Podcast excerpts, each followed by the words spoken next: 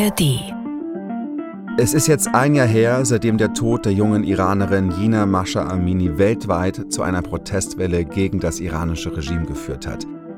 Ihr erinnert euch, die junge Frau wurde wegen vermeintlich unislamischer Kleidung gewaltsam von der Sittenpolizei in Teheran festgenommen und starb später in Polizeigewahrsam, fünf Tage vor ihrem 23. Geburtstag.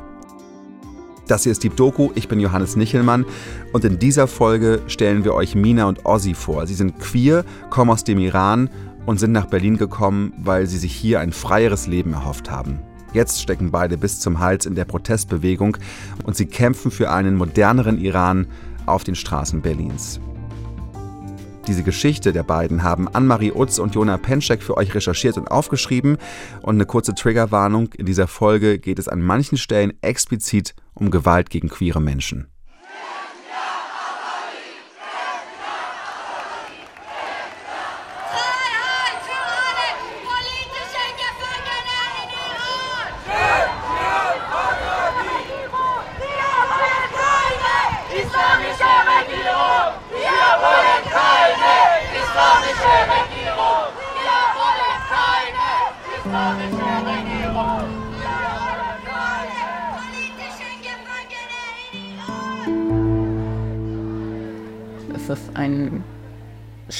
Schweres Vermissen, was auf deinem Herzen liegt die ganze Zeit und du das mit dir rumträgst. Und das ist dann auch ein Teil deiner Identität. Willst du deine Identität vergessen? Von ihrem Sofa im Wohnzimmer schaut die 40-jährige Mina Kani aus dem Fenster. Ihr Leben als iranische geflüchtete Aktivistin spielt sich in Berlin ab. Aber ihre Gedanken sind tausende Kilometer weit weg. Ich habe ihr lange versucht, ähm, Abstand zu halten, um weiterzukommen, um mich weiterzuentwickeln, um auch von der Welt was zu lernen, worauf ich auch teilweise stolz bin oder dass ich das gut finde, dass ich das gemacht habe. Aber ich habe jetzt ja in der Tat gesehen und erkannt, dass man, eigene, man kann eigene Identität nicht leugnen. Man kann nicht sagen, ich bin kein Iraner mehr.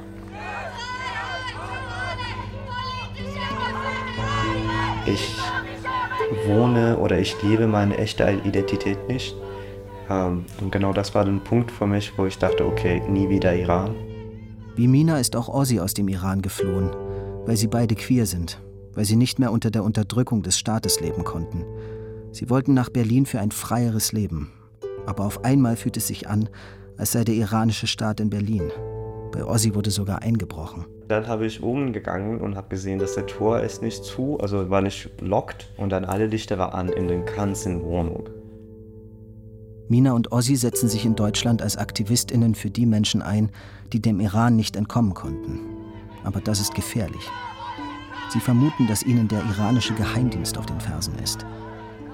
Können sie ihren Kampf für einen freieren, modernen Iran trotzdem durchhalten?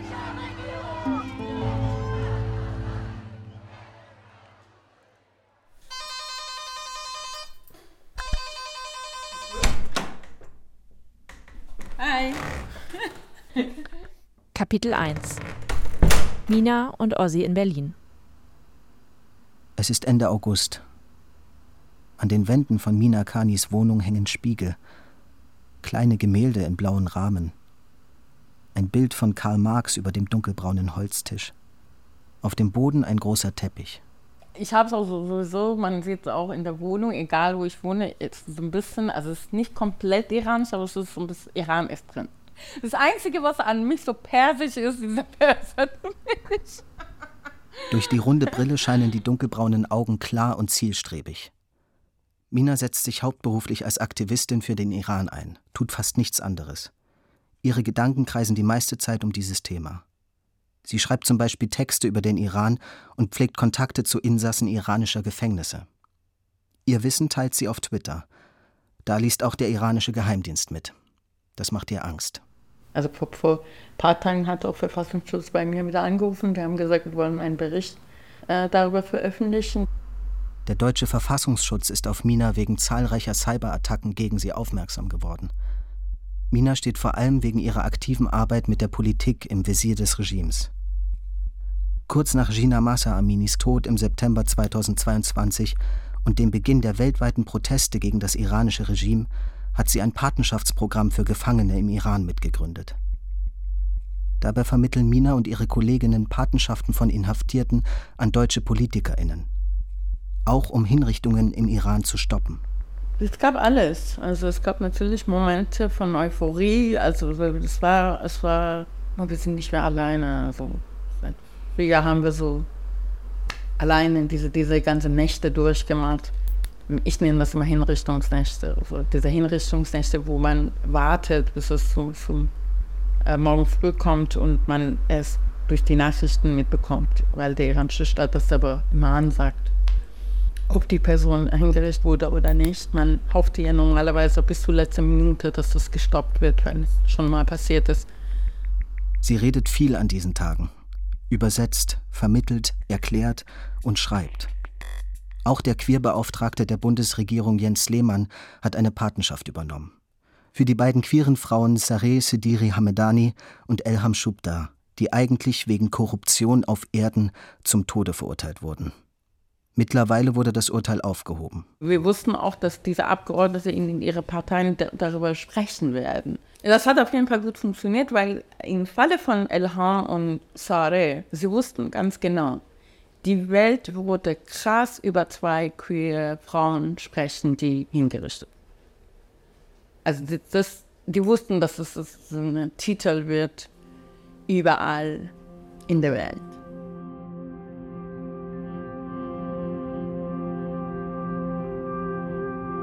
Berlin ist als Stadt zentral für die Bewegung geworden. Hier lebt eine große queere iranische Diaspora. Durch die politischen Beziehungen mit dem Iran ist Deutschland und gerade auch Berlin ein zentraler Ort für die Proteste. Mit ihrem Sidecut den bunten Klamotten und der Lederjacke fällt Mina hier kaum auf. Seit knapp 20 Jahren lebt sie in Berlin. Den Iran kann sie aber nicht hinter sich lassen. Er ist immer ein Teil von ihr. Und die jungen Protestierenden dort sind der Motor ihrer aktivistischen Arbeit. Und dann siehst du diese Jugendlichen vor allem, ich fühle mich denen mega schuldig. Siehst du die, die, die wirklich auch auf einem hohen Niveau sind von, von Verstand und die dann quasi gefangen sind ähm, in, in diese, also isoliert sind in, in diesem Land quasi, weil der iranische Staat quasi eine Isolationspolitik durchsetzt, aber wo die, die iranische Bevölkerung systematisch von, von dem Rest der Welt isoliert werden, von dem ein falsches Bild quasi nach außen propagiert wird, ist schwer, das auszuhalten und nichts zu machen.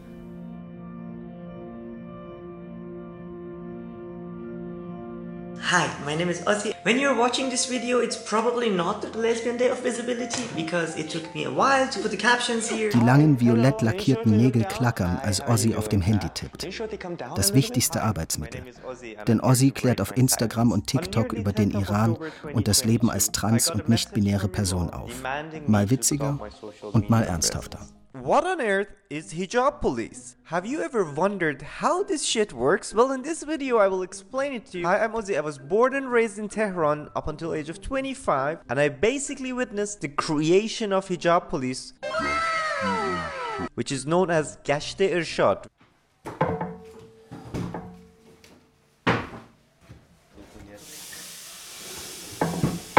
Die untergehende Abendsonne scheint in die Neuköllner Wohnung.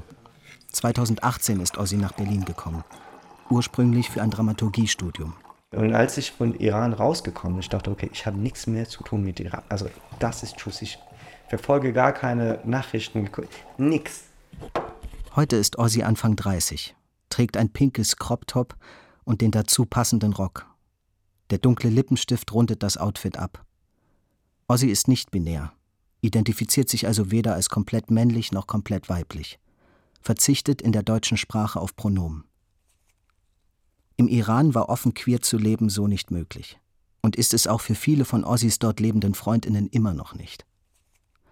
Das ist Ossi seit dem Beginn der jüngsten Protestwelle noch klarer geworden. Und du denkst, ah, es gibt viele Leute wie du da, die haben die Möglichkeit nicht, diesen, haben diese Freiheit nicht, hier ganz klar zu sagen, was hast du erlebt, was hast du da gemacht, was sind denn Hindernisse und was sind Konsequenzen, wenn du was sagst, dann hatte ich das Gefühl, okay, ich will nichts mehr, nie mehr nach Iran gehen. Das ist klar für mich, aber trotzdem, ähm, ich habe diese Responsibility, ähm, manche Schritte zu pushen, zu, was zu machen.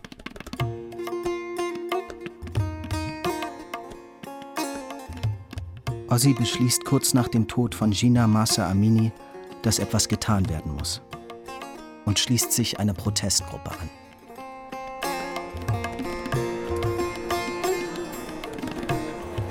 Kapitel 2 Der Iran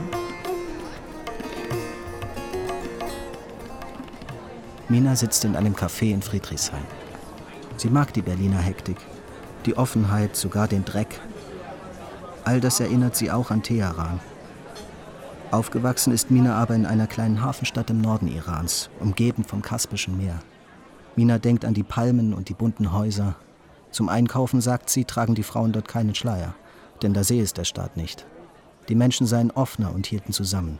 Also von, von meinem Großelternhaus bis zum Meer war es zehn Minuten. Ich bin diese Strecke immer als Jugendliche auch zu Fuß ohne Hijab gelaufen. Äh, dann habe ich gemerkt, okay, es ist ähm, natürlich Stadt für Stadt auch so ein bisschen anders.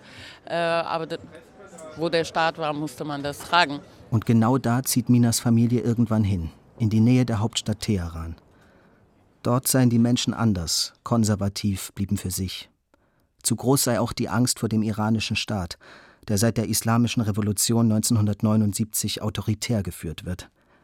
Bei Mina zu Hause sei die Lockerheit geblieben. Ihre Eltern seien sehr offen und hätten ihr erklärt, dass sie einige Dinge wirklich geheim halten müsse. Zum Beispiel, dass sie zu Hause MTV schauen, dass sie zensierte Bücher lesen und verbotene Lieder singen. Das offene Leben muss hinter verschlossenen Türen bleiben. Zu groß sei die Gefahr. Und das war für mich wirklich, als ich Kind war, also noch nicht zur Schule gegangen bin, nicht so klar, was verboten und was nicht verboten ist. Ähm, ich habe natürlich gesehen, dass im Fernsehen immer Scheiße läuft, aber dass, das so krass ist, wusste ich natürlich nicht. Und irgendwann mal in der Schule wurde ich äh, gerufen und gebeten, ich soll äh, ein Lied singen und ich habe dann ein verbotenes Lied gesungen.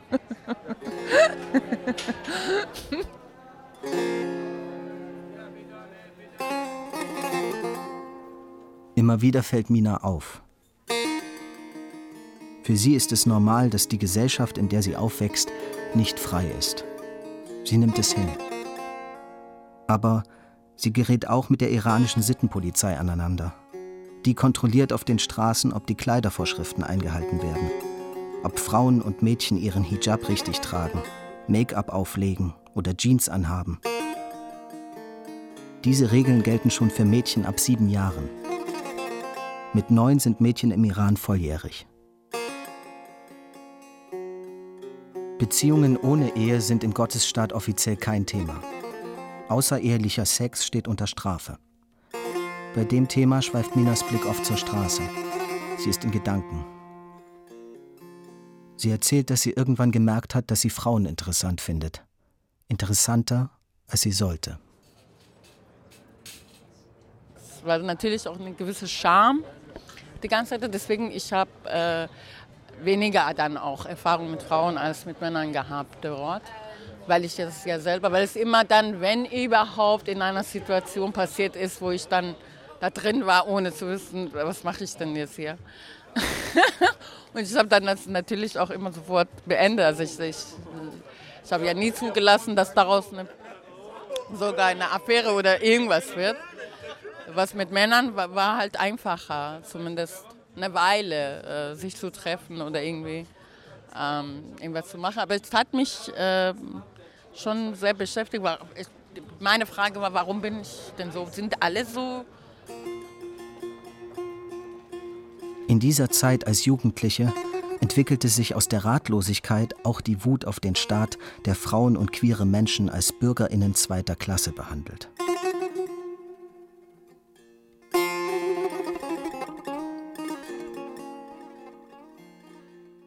Für Mina war der Prozess, den Iran zu verlassen, schleichend. Für Ozzy war es unumgänglich. Der sonst so fröhliche und farbenfrohe Mensch wird ernster, trauriger, als es um das Thema geht.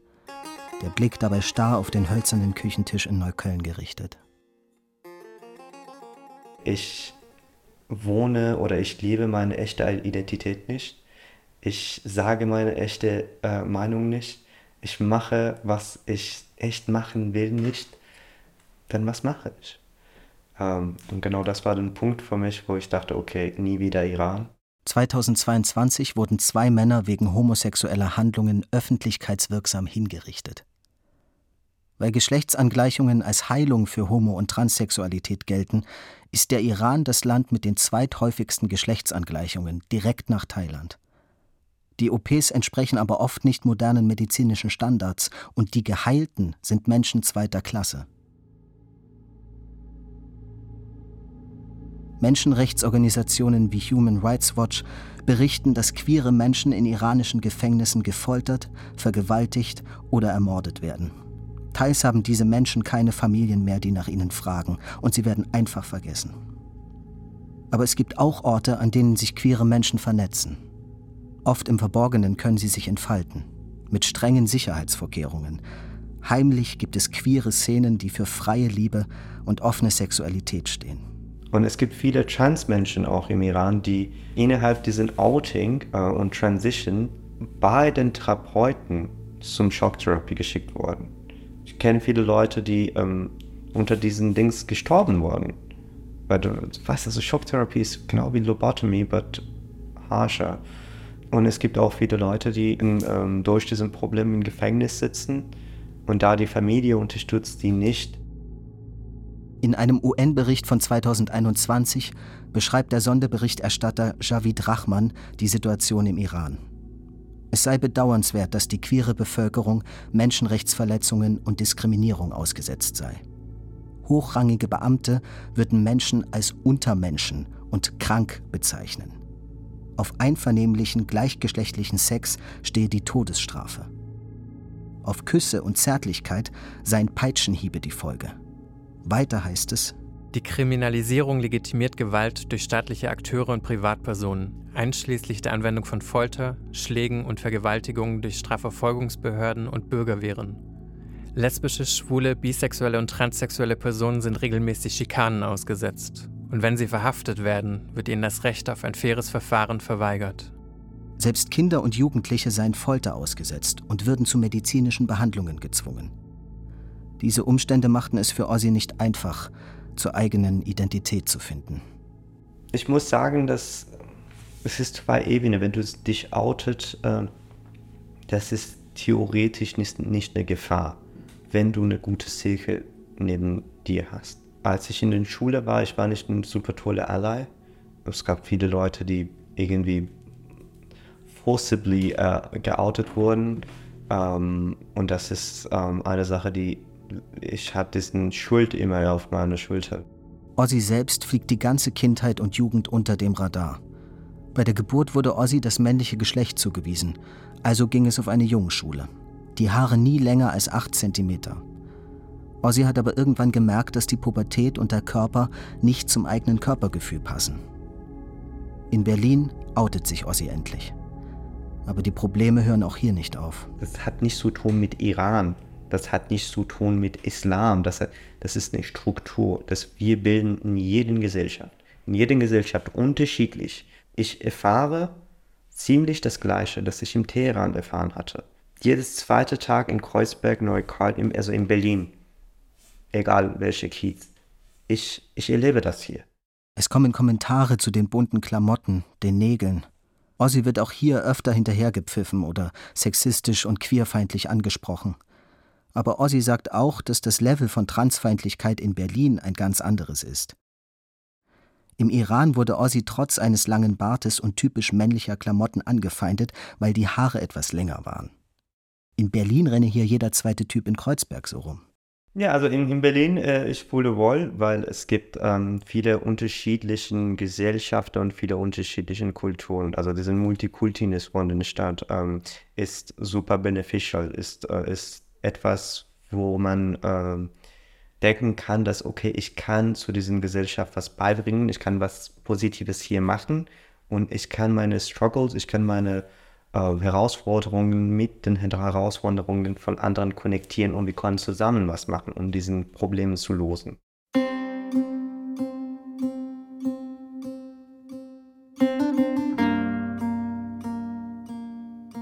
Seit Beginn der Proteste ist die queere Community im Iran in den vordersten Reihen und schwingt Regenbogenfahnen oder Plakate, auf denen steht Queer Life Freedom. Sie legen Kopftücher ab und küssen sich öffentlich auf der Straße. Sie sprühen Graffitis, die LGBTQ-Community rises. Sie nennen sich die Regenbogenwelle, machen im Netz klar, wir sind unzählige. Spielen die eine große Rolle? Da können wir diskutieren. Meine Meinung ja. Und warum ist das egal, ob diese Revolution findet statt oder nicht, den queer Menschen werden immer noch da sein. Und die Existenz von den Leuten, genau wie die Leute, die ohne Kopftuch auf die Straße gehen, ist genau ein Kampf.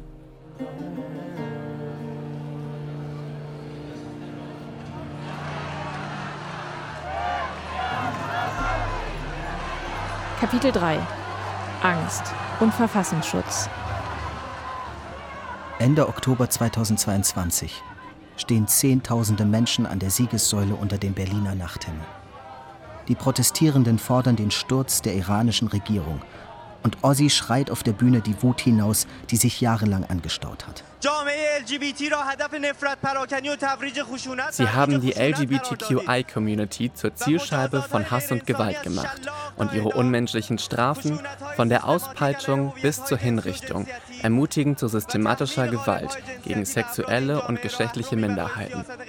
Sie haben ihnen Geschlechterstereotypen auferlegt und andere Menschen gegen sie aufgehetzt. Das dient ihnen als Hebel für ihre unmenschliche Politik.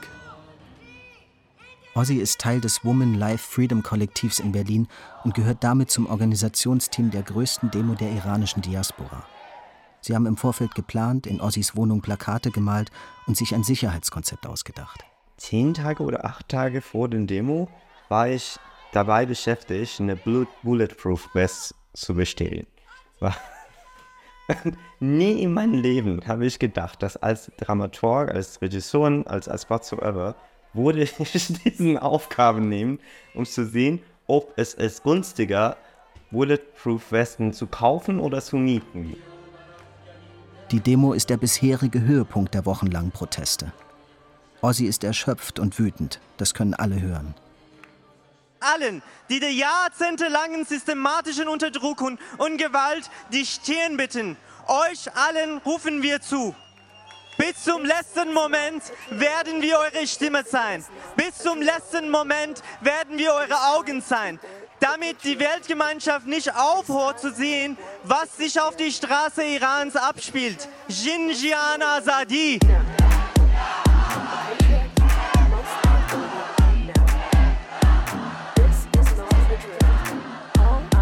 Revolution. All eyes on the revolution. All eyes on the revolution. All eyes on the. All eyes on the revolution. My girls won't stop, no, they keep pushing. All eyes on the revolution. My girls won't stop, won't stop, won't stop. All eyes on the revolution. My girls shake down your institution. All eyes on the revolution. My girls won't stop, won't stop, won't stop. All eyes on the revolution. East to the west need resolution. All eyes on the revolution. East to the west, no, my girls won't stop. All eyes on the revolution. Equal rights redistribution. All eyes on the revolution. My queers won't stop, won't stop, won't stop. Am Tag nach der Demo geht es Ozzy nicht gut. Auch die Tage werden dunkler. Am 23. war ich einfach am Ende, weil ich hatte gar keine Energie mehr und äh, hatte ich ein bisschen äh, Power versammelt und wir hatten auch ein Meeting in dem Kollektiv. Ozzy war noch für Nachbesprechungen mit der Organisationsgruppe unterwegs und hat wieder angefangen zu rauchen. Zu viel Stress, zu viel los. Ja, ich war ungefähr gegen sieben oder acht mm, zurück und das war schon dunkel und habe gesehen, dass die Licht in, in meinem Zimmer war an. Und ich dachte, okay, ich wohne alleine. Ähm, wieso ist das an? Dann habe ich oben gegangen und habe gesehen, dass der Tor ist nicht zu, also war nicht locked und dann alle Lichter waren an in den ganzen Wohnung. Kann das ein Zufall sein? Gestern spricht Ozzy bei der Demo und heute das? Ozzy wird unruhig. Ich konnte nicht sagen, ob jemand hat auch extra ähm, diesen Chaos extra gemacht oder nicht, aber es war nicht eine normale Szene, wo ich gehe zu meiner zu Hause und denke, dass ja, es war so. Und dann habe ich in mein Zimmer gegangen und gesehen, dass ah, meine PC ist an, äh, eingeloggt ähm, und ähm, unsere Telegram-Gruppe und ähm, meine Adobe und alles war an äh, auf dem Desktop, auf dem Bildschirm. Ähm, und habe ich bemerkt, dass okay, das ist einfach ein Versuch, um unsere Infos zu kriegen. Wer ist denn unser, wer, wer macht bei uns mit? Ozzy hat den iranischen Geheimdienst im Verdacht. Das wäre nicht ungewöhnlich. Das Mullah-Regime will zeigen, wir sind da, wir schauen, wir haben dich im Visier. Menschen wie Ozzy werden wegen ihrer aktivistischen Arbeit von AgentInnen ausgespäht. Seit 2018 habe es laut einer Antwort der Bundesregierung auf eine Anfrage der Linksfraktion neun Ermittlungsverfahren gegen 24 mutmaßliche iranische AgentInnen gegeben. Den Kiez, wo ich lebe oder wo ich wohne, ist das einzige Safe Space für mich, weil ich kenne alle Orte, ich, ich kenne jede Stimme oder jede Geräusch oder jede whatsoever in diesem Kiez. Und wenn mal bei mir eingebrochen wird, äh, dann, dann ist eine existenzielle Frage. Danach ruft Ozzy die Polizei und bekommt von den BeamtInnen Tipps zur Wohnungssicherheit. Zum Beispiel, wie eine Wohnungstür richtig verschlossen wird. Dann seien sie wieder gegangen. Ernst genommen oder geschützt fühlt Ozzy sich nicht. Einer Person, die Ozzy kennt, sei etwas Ähnliches passiert. Der habe die Polizei zum Schutz eine Trillerpfeife gegeben.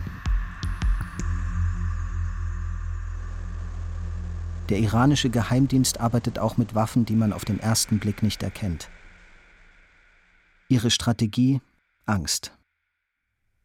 Im deutschen Verfassungsschutzbericht von 2022 wird von aufwendigen, komplexen und professionell durchgeführten Entführungen berichtet, langjährigen Ausforschungsaktivitäten. Immer wieder würden auch international Menschen durch iranische Nachrichtendienste entführt.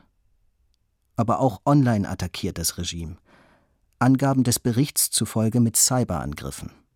Ziel der Angriffe sind laut Verfassungsschutz das gezielte Ausspähen und der Datenklau einzelner Regimegegnerinnen und Organisationen, zum Beispiel durch vermeintlich freundschaftliche Videocalls und gefälschte Login-Seiten. Die einfachste Sache für Islamische Republik zu tun, ist, dich einzuschüchtern, um einfach zu zeigen, dass, hey, also wenn wir was machen wollen, können wir das. Daher sei immer vorsichtig sei immer diesen, hab immer diesen ähm, Gedanken, dass der Big Brother is watching you.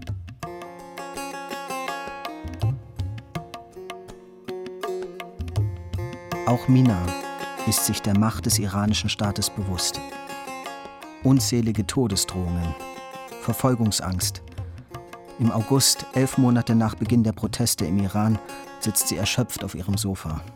Sie hat manchmal Schwindelanfälle fühlt sich in ihrer Wohnung und auf der Straße nicht mehr sicher. Zuletzt die Nachricht eines Unbekannten auf Twitter. Eine Karikatur mit einer Blutlache. Ihr Bild daneben. Keine Ahnung, das schickt so, ein, so eine Karikatur, in dem du gerade dabei bist, umgebracht zu werden. Erstmal denkst du, es kann doch nicht sein, weil ich habe erstmal nur darauf reagiert, nicht lustig, weil ich dachte, es wäre ein Witz. So, das ist aber nicht lustig. Also so witzig bist du nicht. Neben den Todesdrohungen versuchen die AngreiferInnen auch, Minas FreundInnen und FollowerInnen gegen sie aufzubringen. Mit Desinformationen im Internet. Ihre Methode ist, in deinem Leben krass zu suchen, was sie für einen Dreck finden. Dreck gibt es ja aus deren Sicht, weil wir queer sind. Aber bei einer feministischen Revolution ist es halt so, dass Leute sagen, ey, wirklich, genau das wollen wir. Deswegen haben sie ja versucht, mich ja von meinen eigenen Kreisen zu diskreditieren. Und das hat hier sowieso keine große Welle genommen, weil die Feministinnen haben nicht das unterstützt.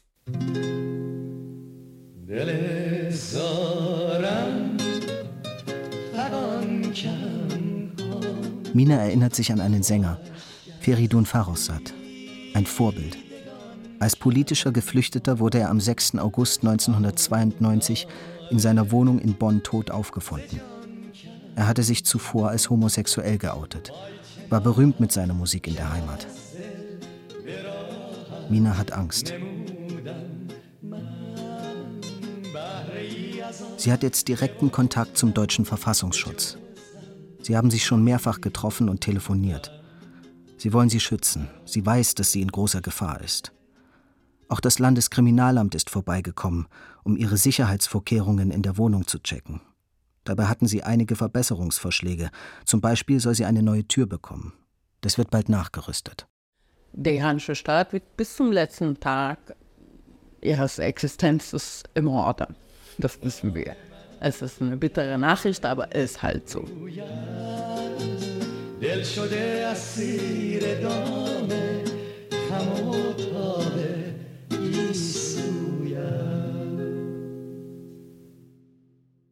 Kapitel 4 Wie geht es weiter?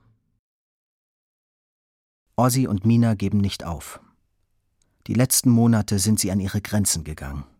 So egal, ob 10 Menschen, 100 Menschen oder 1000 Menschen, die Tatsache, dass den queer Menschen da draußen sind, ist eine wichtige Sache von dieser Xinjiang Azadi-Revolution. Und das ist eine wichtige Sache, dass ich nie gedacht habe, dass wir wollen das schaffen. Ähm, darüber in, in so eine große ähm, Zirkel und im, im, in, in, in such a great scale, um darüber zu reden. Und, und, und das macht mich ähm, stolz. Das ist ein Prozess, das ist ein Marathon. Das wird länger dauern als ein paar Monate. Der, der Staat wird nicht jetzt äh, so verstürzen. Was wir wissen, ist, es, dass dieser revolutionäre Diskurs quasi im Iran innerhalb der Bevölkerung überall angekommen ist. Das ist, das ist für uns Fakt und das können wir auch belegen. Und trotzdem wollen und können sie nicht aufhören, sich für die Menschen im Iran einzusetzen. Für die queeren Protestierenden, die ihr Leben riskieren. Was auf jeden Fall ein Zeichen der Hoffnung ist, was ja noch zeigt, dass es sich krass was bewegt und nicht aufhört, sind die Frauen und äh, Genderminderheiten, sexuelle Minderheiten im Iran, die immer noch weitermachen. Also man sieht schon, dass dieser kulturelle Kampf zwischen dem Staat und der Bevölkerung, also die Bevölkerung gegen den Staat, eher auch krass in die Offensive gegangen ist. Sie kämpfen für die Menschen, das Leben, die Freiheit und für die Botschaft, die auf Gina Massa Aminis Grabstein eingraviert ist. Liebe Gina, du wirst nicht sterben. Dein Name wird ein Symbol werden.